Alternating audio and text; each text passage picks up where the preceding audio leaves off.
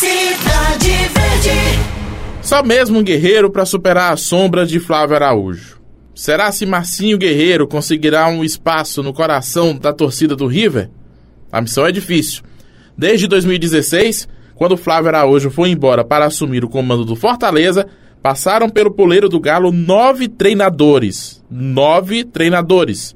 Zé Teodoro, capitão, Vica, o senhor Valdemar Lemos, Eduardo Húngaro, Lucas Andrade, Wallace Lemos, Oliveira Canindé e Rodrigo Fonseca. Foram nove treinadores em quatro temporadas, sem contar os interinos.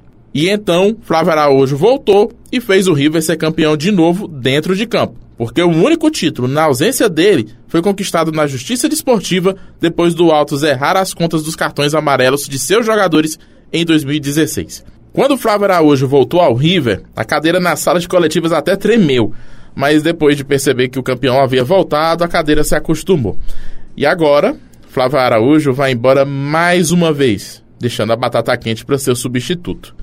Eu não acredito que a torcida, que foi impaciente no início da temporada, vai ficar tranquila se os resultados não vierem no começo da Série D.